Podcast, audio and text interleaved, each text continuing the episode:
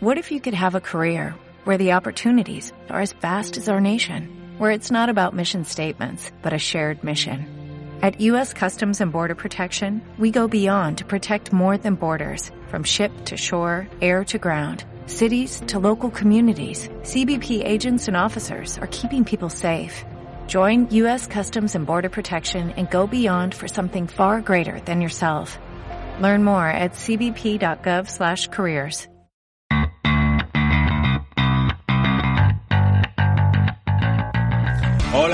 esto es Generación MMA y estamos ante el evento del año, el evento número 500 de UFC. Quedan solo 5 días para ver ese más Vidal, Nate Díaz. Y nosotros tenemos una mesa repleta de talento, como es, por ejemplo, Álvaro García Colmenero. ¿Cómo estás? Muy buena, Gonzalo. Muy bien, encantado de estar aquí una vez más para comentar las MMA.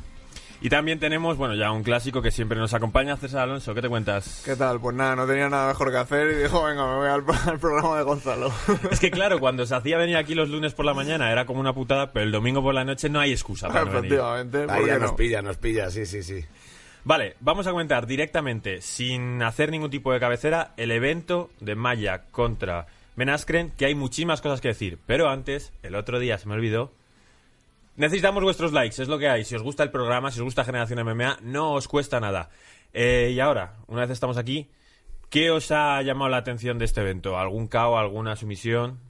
Bueno, quitando la, quitando la pelea estelar, que, Que no, hablaremos que ahora. hablaremos ahora de ello. Eh, a mí me ha gustado bastante ese Hell Hook eh, tardío que ha habido. Sí, sí que gané, ¿no? Sí, eso es. Y bueno, siempre, siempre me gusta ver la llave de pierna. Soy aficionadillo a la llave de pierna y me gusta, me gusta ver esa efectividad en, en MMA. Poca llave de pierna hay en las MMA, ¿no? O sea, no se ve mucho con lo fácil que sería partida guardia tirar. Y además es curioso porque el Sirigane, que es francés, tiene un 5-0, eh, tiene ya tres victorias por sumisión, dos por KO, y es un kickboxer, es un, es un luchador que viene de... Ha sabido adaptarse a MMA. Sí, sí, sí, viene del striking, pero sin embargo está llegando a la UFC y, y finalizando, o sea... Bueno, eh, no sé si vosotros habéis enterado, porque esto ha sido hace dos horas. Un boxeador, que luego comentaremos, se mete en las MMA, un boxeador Bueno, conocidísimo. Ahora lo, lo hablaremos. Eh, siguiente punto, ¿qué otra pelea os ha llamado la atención? Bueno, a mí me ha, me ha llamado la atención eh, Ma- Maurice Grini, no sé si le recordáis del tub de Juan Espino. El que- enemigo de Juan, ¿eh? Totalmente, el, el enemigo número uno, enemigo público de España en ese momento también. Que yo- el, el otro día se lo, bueno, se lo comentaron a Juan Espino, ¿qué te parece que haya perdido? Y Juan dijo, como gran ganador que es y también, bueno, gran perdedor no sé porque nunca pierde, Juan Espino, dijo, mira, eh, no hay guerra aquí, todos perdemos, es la UFC. Está claro, pero es que además su rival no, no, era, no era baladín, no era ninguna tontería, era Pavlichovic, que le consiguió noquear en el primer asalto a base de... Muy superior, ¿eh? Sí, sí, sí, de mucha combinación y fue muy superior. Sus manos pesan mucho y lo demostró contra, contra Grini. La derecha pesaba, pero es que la que le caza con la izquierda, tipo jab, le deja casi que, casi que le sienta. Eh, era muy raro que Maurice Grini eh, hubiese llegado. Yo, yo digo Green, pero es verdad que se escribe Grini. Sí. Eh, hubiese llegado al puesto número 13 del ranking de UFC. Sí, la verdad es que es raro y es raro pues eh, que a Grini le, le eligieran tan rápido también en el programa, le tenían como una estrella, luego le ves pelear y bueno, también es que los demás hacen mucho y Juan Espino pues hizo que, que el otro pareciera una, mar- una marioneta, Grini. Pero, pero sí, a lo mejor como que le tenían un poco sobrevalorado, decían que era muy striker, muy bueno y bueno, luego ya hemos visto cómo le noquean fácilmente. También es cierto que en los, en los pesos pesados suele haber menos competencia, hay menos gente que, Claro. que pelea y eso siempre, siempre se nota. A la hora de que uno en cuanto despunta un poquito ya aparece la leche, ¿sabes? Y Mm. ahí es por, porque hay menos competencia. Claro, es lo que tienen los pesos pesados, que yo siempre lo he dicho de broma, los pesos pesados no, no vengáis a por mí, eh, es el que quiere ser peleador pero no quiere hacer el corte y por lo tanto no es semicompleto. ¿sabes? el talento se queda en el de abajo. Eh, fue un día de finalizaciones, también pudimos ver a Benil Darius finalizar muy bien, entra al double leg pero se queda solo con el single leg, a partir de ahí hace un barrido, se lo lleva al suelo y poco a poco va escalando, una finalización muy buena, un mataleón, como ya veremos en el combate principal, y también vimos un poco el final de Menas Johnson. Sí, a ver, eh, Johnson lleva ya bastante tiempo, bueno, lleva un montón de años en la UFC, pero es el típico luchador que fue de más a menos, claramente. Los rivales que ha tenido no han sido para nada malos, han sido de los más top. Se ha pero- enfrentado a Khabib en esa super Sí. pelea en la que Khabib le dice, mira, lo siento, no quiero hacerte esto, pero, sí, pero sí, quiero sí. ríndete título. o te sigo pegando. Claro, pero empezó ganándole, empezó muy fuerte. O, bueno, asaltos no, porque nunca ha perdido ningún asalto menos contra McGregor Khabib. Pero Bueno, siempre, eso siempre queda en duda. ¿De verdad ese asalto de McGregor Khabib lo ganó McGregor? La gente se lo han dado, se lo han dado. Otra Ah, en las es que lo tarjetas gana- en las estaba. tarjetas estaba. El tercero sí. creo que fue. Y le rinden el cuarto. O sea, en las tarjetas estaba el asalto. Pero bueno, claramente luego dice la gente que no lo había ganado. Eh, entonces, bueno, lo que hablamos, que, que ha tenido rivales muy duros y, y les ha plantado caro. Pero al final es el típico que a la hora de la verdad le ha faltado mm, algo para... Sí, para se ha quedado en ese top, top 8, top 7 luchadores, que está muy bien, obviamente está entre los mejores del mundo, pero no ha conseguido despuntar y, y bueno, parece que está un poco de capa caída, ¿no? Sí, venían los dos con rachas muy malas, no directamente, pero sí que habían tenido muchas derrotas en las últimas peleas. Stevie Ray era un poco el underdog, ¿no? Tendríamos que ver las apuestas, pero si no me muero os lo contaré. Stevie Ray estaba como que desde la derrota de Paul Felder, que precisamente estaba con Jung Gooden y con Dan Hardy de comentarista, no había levantado cabeza y ahora tiene una victoria muy buena. Lo que pasa con Menas Johnson, una pena por él, que le van a utilizar de trampolín, porque como ha tenido peleas grandes, pues ahora te ganamos a ti y parece que somos mejores. Sí, a ver, Steve Ray de todos modos era un peleador que es muy bueno, que vino de Case Warrior, fue campeón del, del peso ligero, si no me equivoco, de Case Warrior, y bueno, es uno de esos luchadores que gana, pierde, gana, pierde dentro de la UFC, pero que tiene, que es muy completo, que tiene mucho striking, sabe bien de suelo, sabe plantar bien las peleas largas a, a los puntos, entonces bueno, al final, si ha cogido a Menas Johnson de capa caída y él está pues intentando salir de ese agujerito, pues al final se ha plantado un peleón. De hecho, creo que habían, le habían puntuado algunos 30-26. O sea que, que- la pelea es bastante buena. Hablando de Cage Warriors, eh, su hermana nórdica, eh, Cage Finland, para los que sois amantes de las MMA españolas, Javi Fuentes y Cebenzui Ruiz pelean este 30 de noviembre, ambos en la pelea, dos tipos que me encanta cómo pelean, que nos encantan. A Javi le hemos tenido aquí, a Ceben, si fuésemos a Canales alguna vez le tendríamos, yo creo que, que hay amistad ahí. Y luego también pelea Dani Toledo, o sea que parecía que las MMA españolas se habían pausado, pero enseguida va a anunciar pelea a Dani Várez, o sea, volvemos a tener acción para el final de año. Sí, sí, va a haber bastante acción y yo creo que las, las MMA españolas van a pegar un tirón próximamente y vamos a ver a, bueno, vamos a ver victorias internacionales, hay mucha gente de nivel que y empieza a haber muchos gimnasios en España que tienen mucho nivel, así que yo creo que vamos a, a despuntar un poco. Sí. Y de decir justo, perdona, interrumpa Gonzalo, a He tres, puesto ya las manos de que iba a hablar, a ver. a tres luchadores con tres estilos muy diferentes, tres pesos diferentes y tres de los más vistosos y los que más eh, expectación despiertan en, en España. O sea que, que hay muchas ganas de verles. Yo con, bueno, y, y no hemos mencionado a Darwin, que Darwin pelea en Sí. KSW, que pelea ante 16.000 personas o 20.000 personas, Sí, sí, sí. que se pelea contra un tío contra el que se podía pelear en la UFC. Bueno, ya estoy hablando de más, pero que el récord es brutal. Eh, cuidado, el Sí, saltito sí, de una, pelea de alto nivel internacional totalmente y nada, enhorabuena a Darwin por haber conseguido eso y ojalá que, que pueda ganar. Por cierto, Álvaro, te voy a plantear una cosa. Perdón que te deje fuera, César, porque, bueno, es- a ti también, a ti también te invito si quieres. Yo me Eh, meto cuando quiera, no pasa nada. ¿Vas a ir al Velator de Londres? Pues lo tengo que analizar todavía. Tengo los billetes comprados, ¿eh? ¿Ah, sí? Y ya he Bueno, llamado pues a vamos. prensa. Venga, ¿Te pues vienes? Vamos, vamos. Lo que pasa es que tengo muchos planes. Lo mismo solo te ven Velator, pero si te quieres venir... Bueno, pues no es ninguna tontería, vamos, venga. Venga, pues ya está. Generación MMA en Londres el veintitantos de noviembre. Vamos al peleón. Eh, yo tengo datos. Vosotros habéis visto la pelea y seguro que también tenéis datos. No os hago de menos. Eh, podemos hablar muchas cosas de esta pelea. Tú, César, dijiste, no sé qué puede pasar con estos dos peleadores. ¿Y qué te ha parecido la pelea al final? Pues que, que como no sabía qué podía pasar y entre esas opciones estaba que se pusieran a boxear el uno con el otro. Y, y así ha sido un poco. Han intentado buscar hacer daño con el golpeo en vez de entrar directamente. Eh, eh, Ben Askren ha intentado más conseguir el clean, sobre todo en el primer asalto, en vez de tirarse a por las piernas.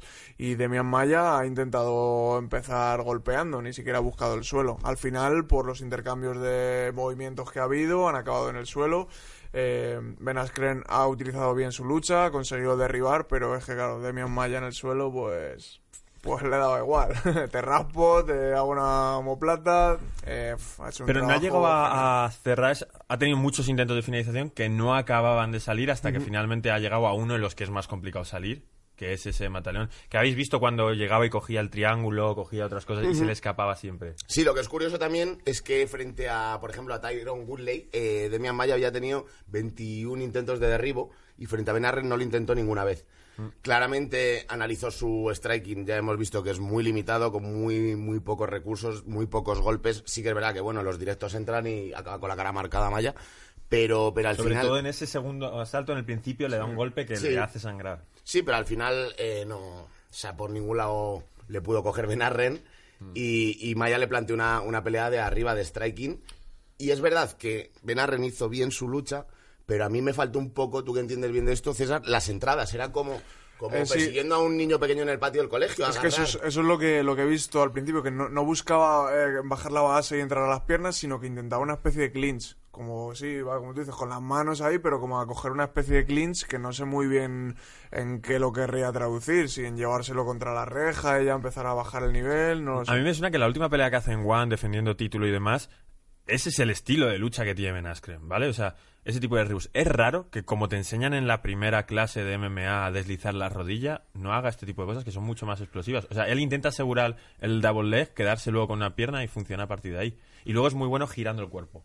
Sí, sí, tiene el tío, o sea, tiene recursos, tiene muy buenos recursos de cambios de ángulo, de giros, cambios de dirección en los derribos, que al final es lo que es efectivo, pero es verdad que no parece que sea un que tenga un estilo de lucha súper explosivo, de estos que bajan la base y entran Claro. como una bala por las piernas, sino que, bueno, empieza a coger, coge cuello, coge brazo y luego ya va como jugando con las extremidades hasta que pueda coger una pierna o, o hacer algún tipo de derribo. No, y, y está claro que, que ejerce muchísima presión porque a Maya le costaba mucho quitarse y abrir los candados, pero sí que es verdad que luego Maya, cuando está espaldas al suelo, él encantado. Ahí está en su terreno, en su comodidad, entonces, bueno, Oye, quiero coger tu dato de los 21 intentos de derribo que hizo Maya a Butley. Le intentó 13 a Covington, le intentó 15 a Usman, probablemente los otros tres mejores eh, wrestlers de la división. Y como dices tú, le hizo 0 a Askren porque dice, es que yo arriba te voy a ganar. sí. Eh, más datos. Más victorias en UFC, 23 Donald Cowboy Cerrone, 22 Demian Maya. Ojito, Demian Maya, 22 victorias en UFC. Se dice pronto, ¿eh? Es que son muchos años ya y demostrando, pues es que lo dicen hasta los propios luchadores. El otro día escuché a Santiago Poncinibio en Dazón que, que lo comentaba y decía que, que los mismos luchadores tienen en cuenta a Demian- Maya como el mejor jiu-jitsu del mundo dentro de las MMA. Y claramente, pues derribando, eh, ejerciendo su jiu-jitsu hasta el máximo nivel y con un montón de finalizaciones. Es, un espectáculo. Fijaos si le tienes respeto que un tío que ha peleado más de 22 veces, habrá peleado unas 30, debe tener 22 victorias, 8 derrotas en UFC, por decir un dato alcado. Solo hay cuatro peleadores que hayan intentado, que le hayan tirado al suelo y tres de ellos perdieron. El único que le ganó fue Jake Shields, Shields o como se pronuncie. Eh, muchísimo respeto. De hecho, para la poca lucha que tiene, o sea, él no pelea de pie casi nunca. Claro. Ha batido su propio récord de golpes arriba, que eran 69, que es un número que cualquier peleador en una pelea de tres asaltos puede llegar a hacer. Sí, ya te digo que como vi a Ben Arren, le debía estudiar y yo, por ejemplo, no sabía, y lo hablamos antes, que tenía un striking tan malo. O sea, claramente está en UFC, fue campeón de One, de Bellator, bueno, es, Y a mí me calienta la cara, pero, Pero- es que no pero- está. pero es que no está un peleador, nivel- un peleador amateur en un combate de kickboxing le puede, le puede ganar. Bueno, lo mismo he hablado demasiado. Lanzamos el reto. A El reto de pegar a Ben Askren en un combate amateur de kickboxing. César, sé que estás hablando tú, pero tú como peleador, ¿crees que un peleador amateur de MMA le puede en kickboxing tocar a Eh, a, a veces, a veces los ojos engañan, ¿vale? En una pelea. Tú a veces. eh, Eso es lo que buscaba César. el, el dato, la técnica, Sí, ¿no? sí, sí. Eh, a veces los ojos engañan. Eh, tú estás viendo una pelea y un tío te puede parecer, "Buah, qué malo, no sabe dar un puñetazo, yo a ese le pego, tal. Bueno, a veces, eh, bueno, no sabes qué cansancio tiene en ese momento, no sabes con qué potencia está tirando. Hay peleadores que tienen estilos raros, o sea... En principio, si veis a, ves a Nate Díaz haciendo kickboxing, a lo mejor tampoco piensas que es un super máquina y luego te revienta. Eh, pero en este caso sí tengo que decir que, que sí que parece que no tiene un nivel muy espectacular de kickboxing y que probablemente esté a un nivel bastante estándar, ¿no? De que algún kickboxer eh, con cierta experiencia le pudiera pegar. Yo lo que no entiendo es cómo después de ese KO que le hace más Vidal en 5 segundos con una rodilla, seguía exponiendo el mentón de esa forma, para rodillazos, para uppercuts. Eh, todo el rato, en los derribos con las manos abiertas, que es un fallo, pero que bueno, que es su estilo, pero incluso en el clinch, así. Te puede caer de cualquier lado. Sí, yo lo que no sé si imaginaba que Maya le iba a plantear esa pelea. No sé si él pensaba, decía, bueno, pues me va, me va a ofrecer el clinch y luego ya en el suelo él se va a pensar que me puede ganar, vale. Pero yo no, no sé si- hasta qué punto de, re- de verdad pensaba que, que le podía plantear una pelea tan de striking, de, de control, de, de jab. Entonces, bueno, igual le sorprendió por esa parte.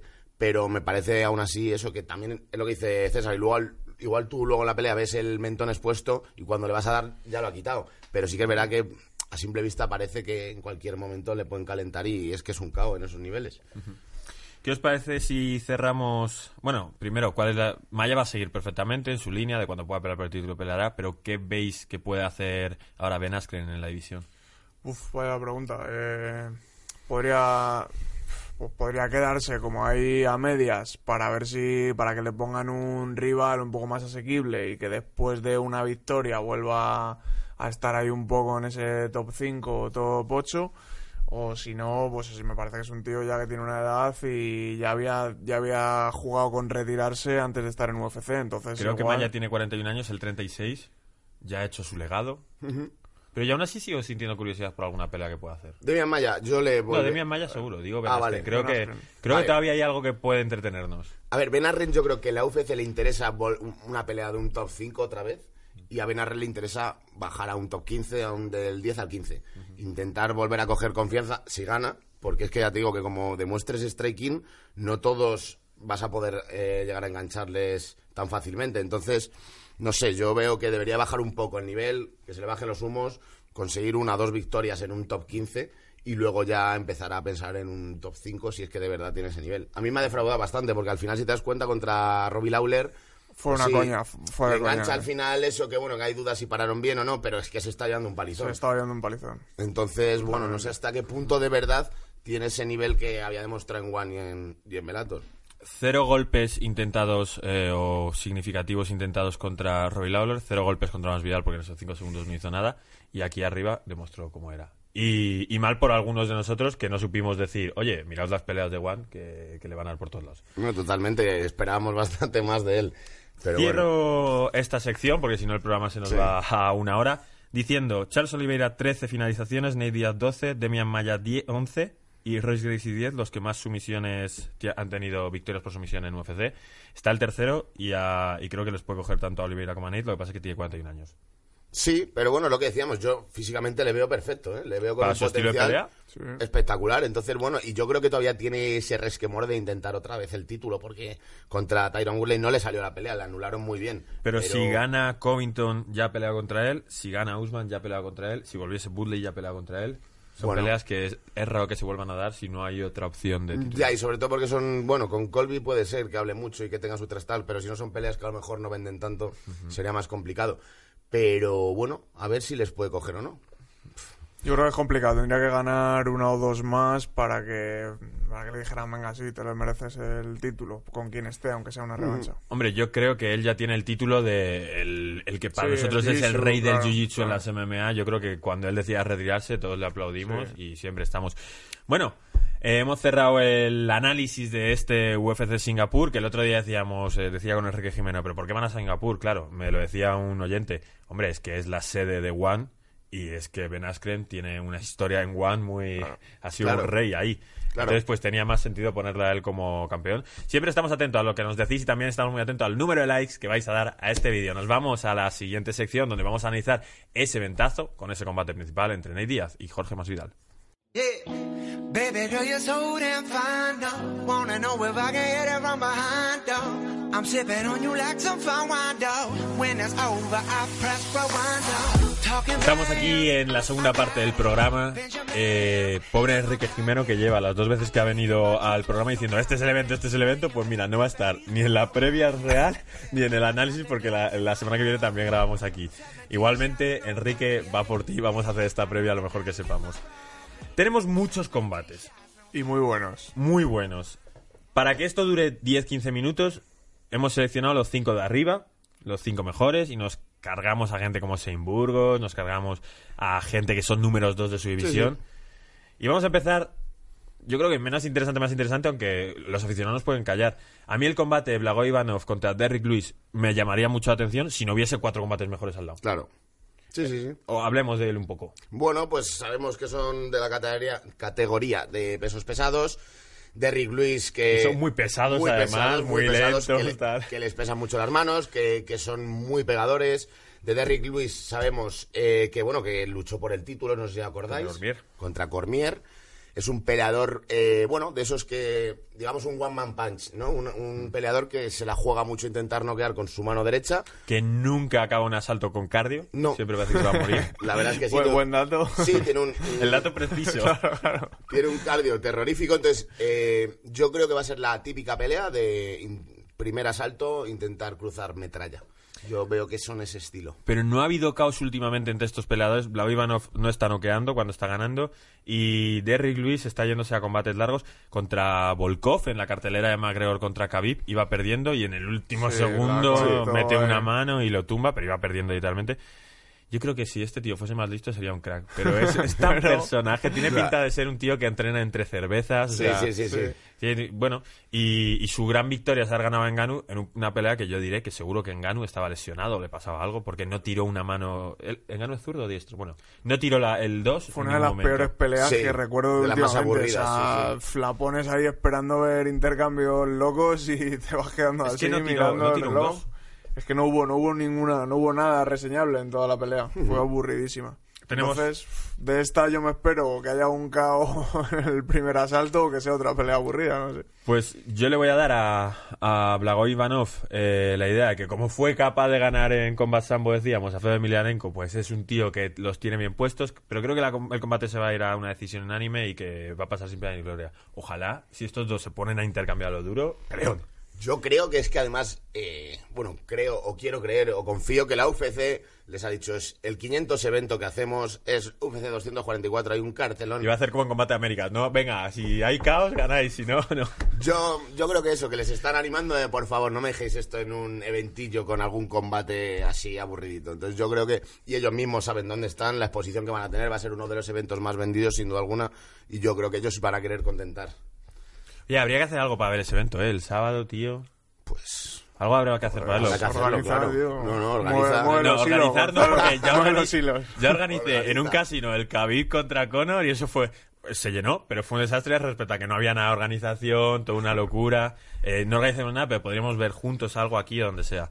Eh, otro combate que nos interese, el de Stephen Thompson, que siempre enfrenta a Vicente Luque. Eh, Stephen Thompson ha sido capaz de dar las peleas más espectaculares y también las más...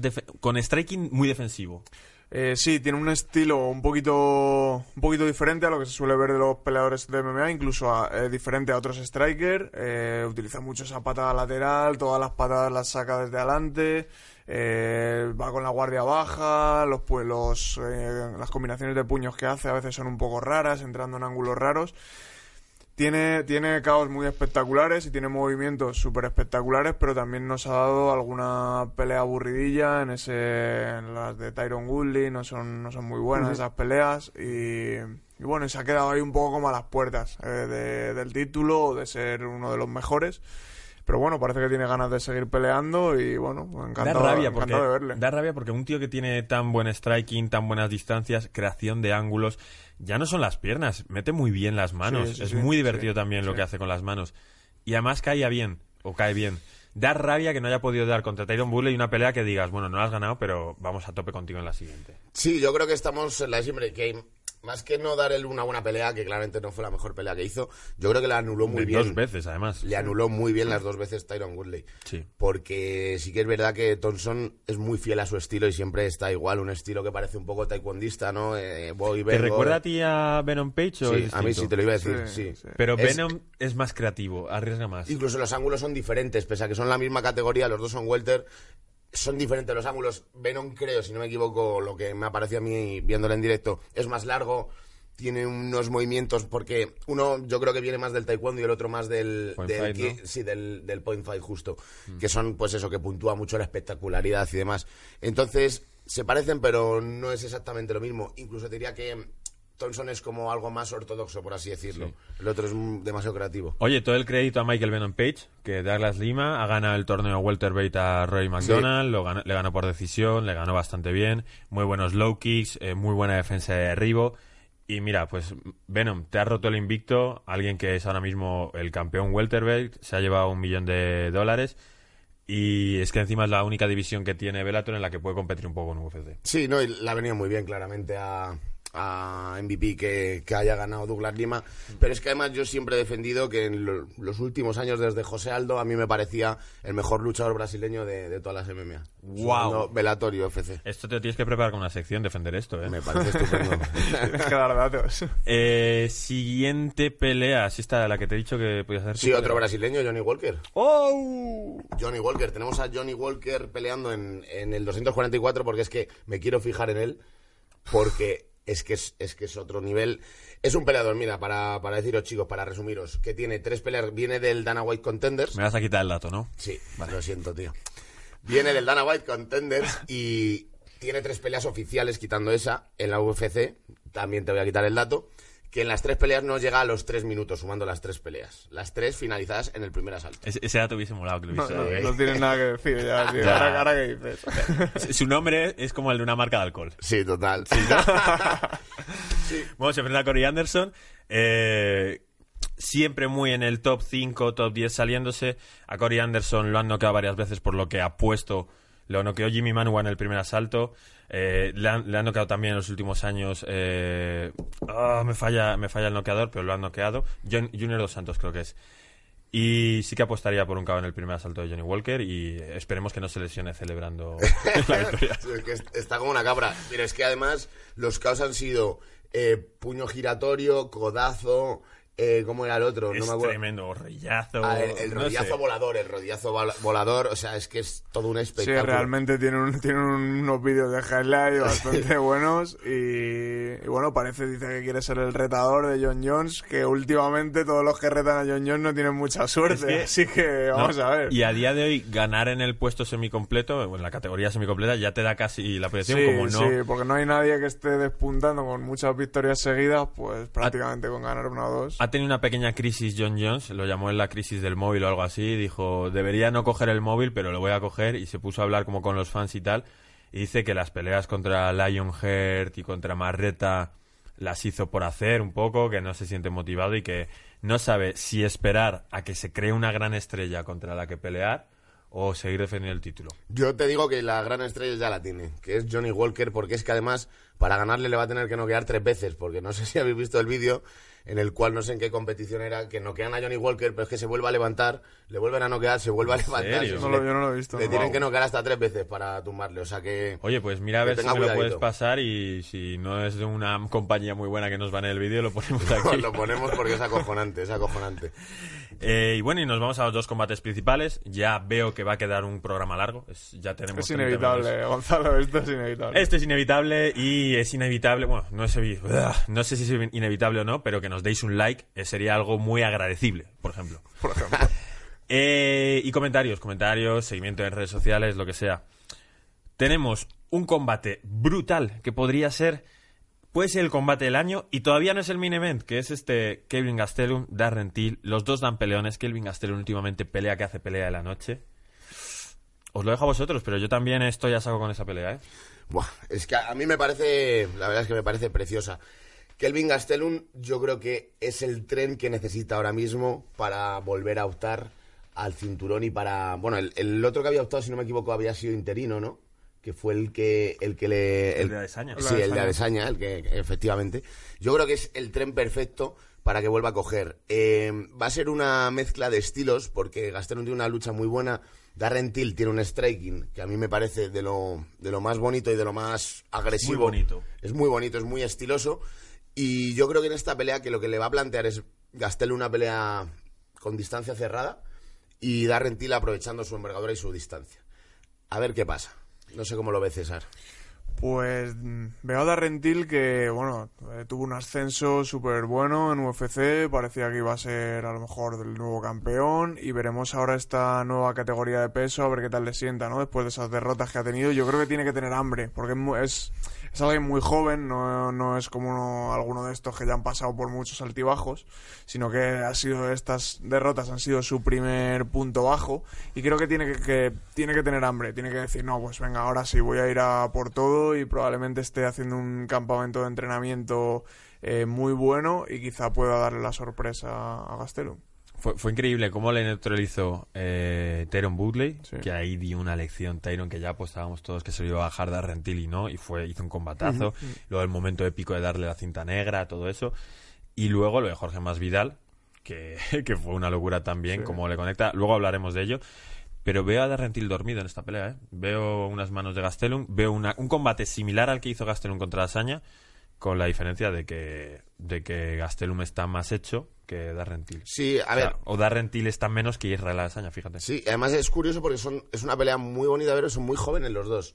El Darrentil tiene 26 años, si no me equivoco, no, 27. Y, y Kelvin Gastelum igual, o sea, tiene 27 añitos. Con lo cual, tienen mucha experiencia para la edad que tienen, pero sí que es posible que sea una pelea bastante, bastante compleja y me parece muy, muy atrevido por, por aceptarla a Darrentil porque viene de dos derrotas, viene con esos muy, muy pesado psicológicamente y de repente te metes con un hueso como Kelvin Gastelum. Y tu ascenso a la división de peso Claro. medio, que las manos son más duras.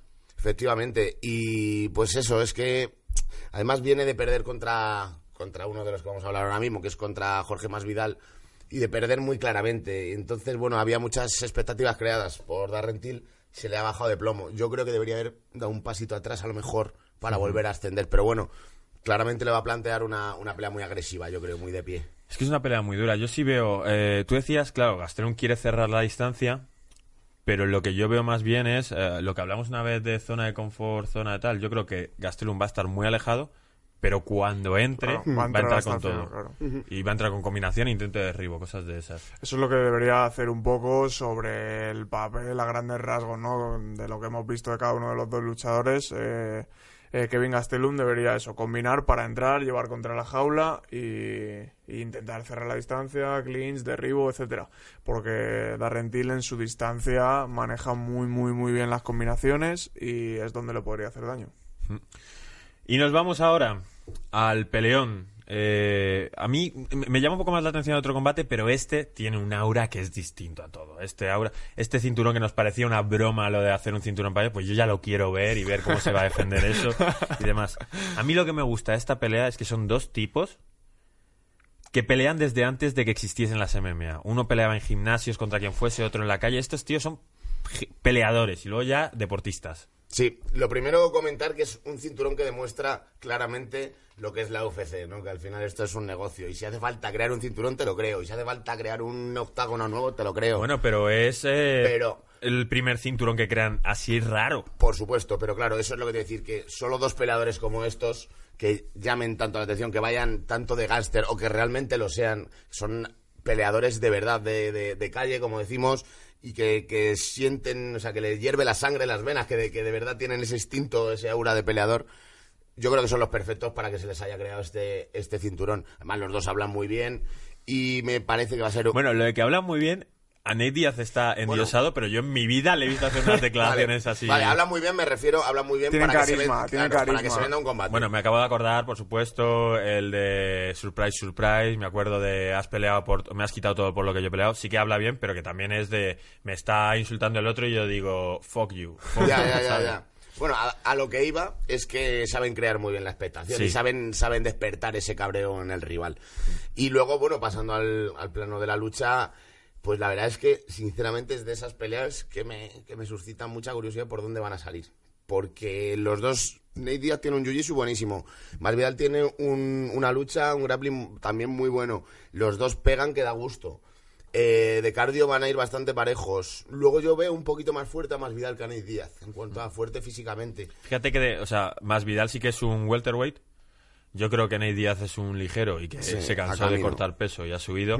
Y, pero en tamaño es más grande Nate Díaz. Lo que pasa es que creo que en fuerza va a estar más flojito. Eh, sí, yo creo que Masvidal tiene más cuerpo, es más fuerte, pero bueno, Nate eh, tiene una, puede que tenga la misma distancia o incluso un, poquito más, larga, más un poquito larga, más más larga.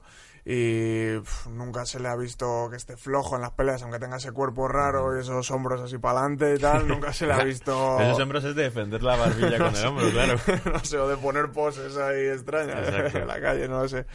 Pero nunca se le ha visto flojo, nunca le has notado que le, no sé, que ¿Cómo? le peguen fácil o algo así. ¿Qué, ¿Cómo predecirías tú que va a ser la pelea? Yo tengo mis ideas, ¿eh? ¿Cómo lo ves tú? Yo creo que los dos se van a meter en el personaje que son, bueno, realmente lo que son, son peleadores callejeros que luego han optado por convertirlo en su trabajo y que les paguen dinero por pelear. Y creo que, que van a salir a eso, a pegarse hasta que uno de los dos caiga.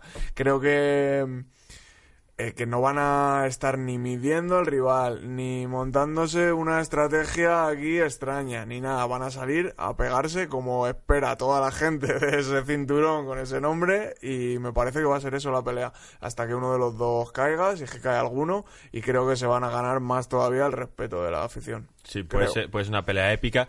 No parece que vaya a haber un caos rápido porque Nate Díaz es innoqueable y Jorge Masvidal tiene unas tablas brutales. Ojo, porque ahí puede estar, ahí hay una de las preguntas. ¿Saldrá corriendo más Vidal a noquear a Nate Díaz y pegará un salto de esto, una patada, alguna rodilla? Podría si entra? ser, ¿no? Podría ser como la anterior. Habría, habría que verlo, ¿eh? Habría que verlo. Eh, yo... ¿Sabes qué es lo que pasa? Es Sí. que creo que lo de Ben Askren, él sí que se vio las peleas de, de- todas las peleas de One y él sabía que el otro. Es que en la pelea que tiene eh, Ben Askren contra Robbie Lawler, la pelea empieza así. Salen los dos, Robbie Lawler tira el jab y el otro se tira con los sí, dos sí. brazos así.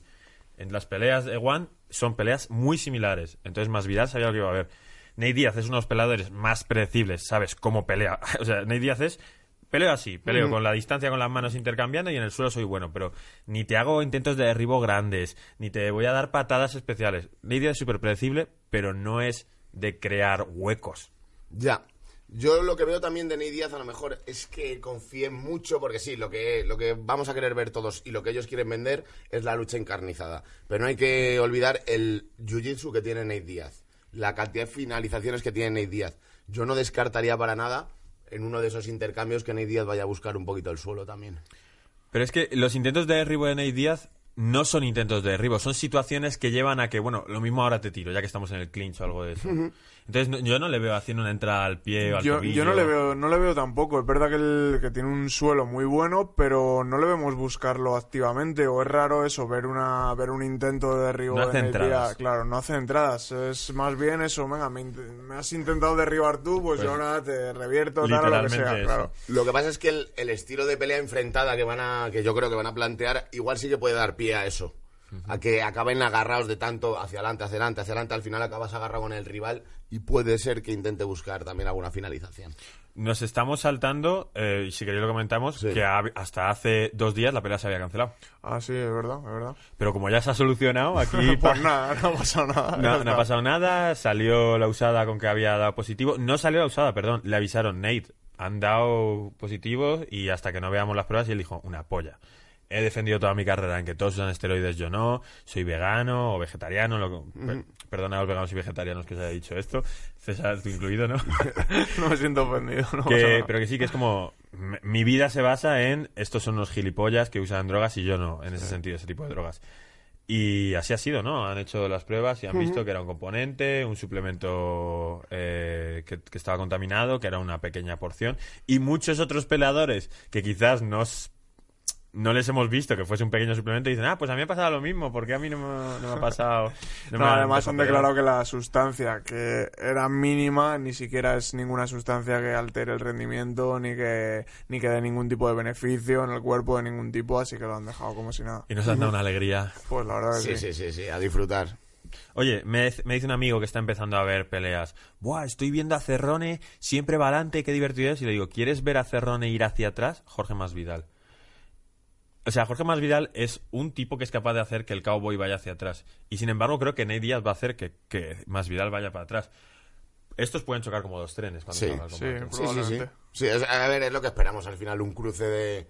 Cruce de manos, Sí. codos, contra la jaula en el medio, Sí. todo a la vez. Yo espero eso y creo que va a ser eso. ¿eh? Sí, sí. Eh, sabemos que ah, Nate Díaz no es un noqueador. No es, no es No. un knockout limpio nunca. No. Ni tampoco le noquean. Ni tampoco le noquean, por lo tanto va a ser un combate un poco largo. Solo le noquearon una vez con una patada y enseguida se levantó. Es la anécdota que siempre comento, pero es que es lo que es. Un knockout por una patada y enseguida me levanto. Sería raro que Jorge Masvidal pudiese noquearle de esa forma, puede que si lo haga por puñetazos, por varios y demás. Y a Nate Diaz le interesa llevar la pelea a la distancia porque el tío es muy listo y sabe que por su cardio, a pesar de que Masvidal también tenga buen cardio, conforme pasen las rondas, él se va a sentir con esa Sí. cantidad de trabajo. Es un peleador que tiene mucho volumen de golpes. Eh, cardio y, y- y capacidad de recibir golpes. Ya lo hemos visto mil veces a Nate Díaz recibir un montón de golpes y se acaba cansando más el otro de pegar y al final Nate Díaz se pone por encima. Como ejemplo la pelea de McGregor, la primera que todos recordamos, Sí. que eh, se cansó McGregor, se Claro. cansó McGregor, esa es la realidad y entonces Nate Y- empezó a pegarle. Y claro, y esta es la historia. Tú puedes estar ganándole una pelea a Nate Díaz, ganándole un asalto, otro, otro, pero su mentón no frena Claro. y el tuyo te entra esa mano y Exacto. sí que te Sí, pones sí. A, a cojear. Esto funciona así, ya sabemos que cuanto entran unas libras de presión en la mandíbula, Ese yo creo que es el principal problema contra el que se puede enfrentar más Vidal, ir ganando una pelea y que de pronto Nate Díaz le, le ponga tonto. sí. Lo de chequear las patadas, lo de defenderlas. A Nate Díaz, la forma de ganarle por antonomasia ha sido dejarle cojo. Lo hizo Rafael dos años, lo hizo con McGregor. Y eh, contra Petis no fue así. Contra Petis empezó a pararlas. Ha tenido muchos años de descanso para aprender a hacer eso. lo mismo ha, ha conseguido neutralizar su gran error. Sí, sí, sí, probable- probablemente, vamos, seguro que, eh, que ha mirado sus puntos más débiles y que ha estado entrenando muy fuerte el striking. Yo creo que es que los dos vienen muy, muy, muy preparados para la guerra. O sea, han tenido muy, muy buen training camp, o eso espero, acerca de, de los golpes. Tanto de bloqueos, habrán visto los ángulos del otro, lo habrán estado estudiando, sabrá, pues eso, más Vidal verá que los jabs de Diaz entran mucho, le buscará otro tipo de ángulos. Yo creo que sí, que todo eso. O sea, por ejemplo, lo de las patatas, lo de las patadas, las patatas, la final que tengo, ¿eh? El macho. Sí, sí, sí, sí. Las patadas se las, se las va a estudiar para bloquearlas, o sea que sí. Es que es raro que un peleador con tanta experiencia... Sí, que no, se bloque, no, que no chequeara las patadas, será un poco extraño, sí. Oye, eh, César, con un ver hicimos una pre- predicción. Yo creo que dije más Vidal porque es lo que sigo pensando. ¿Tú qué predijiste? Eh, no me acuerdo. Bueno, pues, pues voy a hacerlo de Pues nuevo. puedo hacerlo de nuevo, ¿no? Sí, sí, sí. Eh, yo voy con Nate Díaz. Vale, ¿y tú qué crees? Yo con más Vidal. Sí, vale, sí. pues eh, por lo menos alguien ganará, seguro.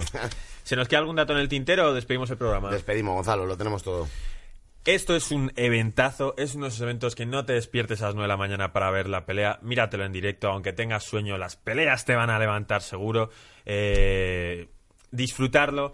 Nosotros seguro que nos encontréis por Twitter hablando o algo de eso, alguna tontería. Y nada, nos vemos eh, la semana que viene y analizaremos lo que ha sido esta super velada.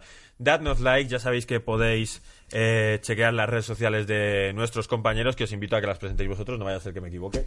Pues en Twitter me pueden seguir como Álvaro G. Col y en Instagram ya ni me acuerdo, Gonzalo, pero Álvaro Colmenero. Álvaro saldrá. Colmenero saldrá, efectivamente. Y tenemos Tuto Fighting, que te han entregado la plaquita Es maravillosa. verdad, es verdad, ya en Tuto Fighting somos 100.000 100.000. suscriptores. y me Se dice han, pronto. han- me han enviado la placa, la hemos puesto en el gimnasio. Y nada, mi Instagram es Stride Life, eh, Stride como recto en inglés, barra baja life. Pues nada, esto es Generación MMA. Como digo, darle a like, comentarios, compartirlo, pasarlo por los grupos de WhatsApp de vuestro gimnasio, que seguro que también quieren ver este programazo que nos ha quedado. Y nada, nos vemos la semana que viene. Hasta luego. Chao. I got it. Benjamin's in my pocket. I traded my truth for some robins, and he's playing Batman, but he's gonna rob him. Yeah. I got the Glock in my robbery. 17 shots, no 38. Yeah, I got the in my. 17 shots.